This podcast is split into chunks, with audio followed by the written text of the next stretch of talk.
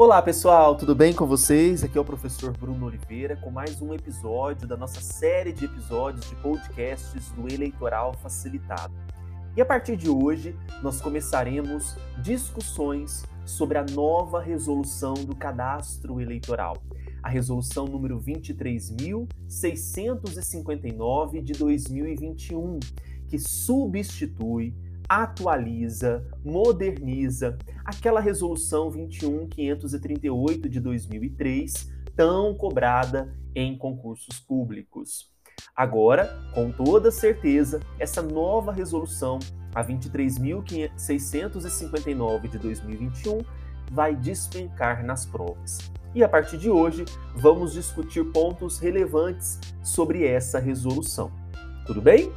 A partir de agora, nós vamos segmentar a resolução em temas. Hoje nós vamos falar sobre as diretrizes da gestão do cadastro eleitoral. A gente precisa entender que essa nova resolução surge a partir de uma necessidade de atualização, de consolidação de todas as normas que se referem ao cadastro eleitoral.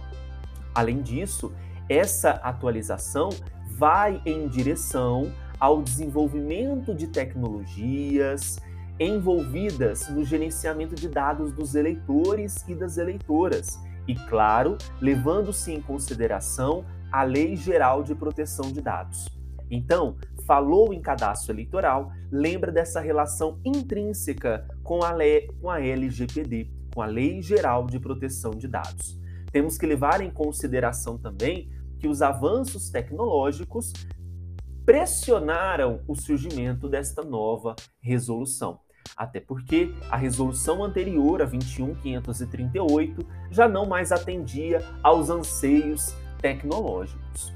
Além disso, o Tribunal Superior Eleitoral firma, através desta resolução, um compromisso para ampliar o exercício da cidadania, principalmente observando grupos que são socialmente vulneráveis, minorizados.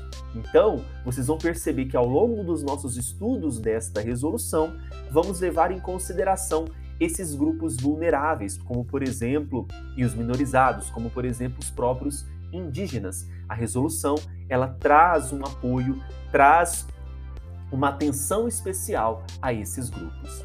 Ao fomentar essa nova resolução, algumas diretrizes foram observadas para a gestão desse cadastro eleitoral. E lá no artigo 1 da resolução, a gente pode citar, por exemplo, que uma das diretrizes é a modernização e também a desburocratização da gestão do cadastro eleitoral. Lembra que eu falei para vocês sobre a questão dos avanços tecnológicos? Isso foi levado em consideração. Além disso, citei para vocês também a LGPD. Então essa nova resolução, ela está de acordo com essa LGPD em relação ao tratamento de dados, aos princípios, às regras contidas na LGPD.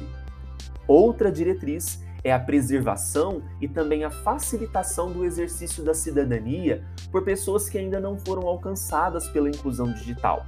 Quando a gente fala, fala de inclusão digital, a gente acha que todo mundo já está acessando a internet e isso é uma falácia.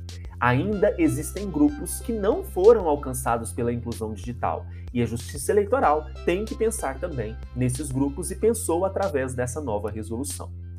Por fim, a expansão e a especialização dos serviços eleitorais com vistas ao adequado atendimento a pessoas com deficiência e grupos socialmente vulneráveis e minorizados, como eu falei para vocês lá no início. Não só o TSE, mas os tribunais regionais eleitorais também vão utilizar o sistema de gestão do cadastro eleitoral. Portanto, deverão se adequar a essas novas exigências modernas em relação a esta gestão. A gente fica por aqui. Hoje nós falamos sobre as diretrizes no próximo podcast, vamos avançar um pouquinho mais no estudo desta resolução. Continue nos acompanhando, será um grande prazer. Não se esqueçam de me seguir lá no Instagram, arroba. Um grande abraço para vocês e até mais. Tchau, tchau.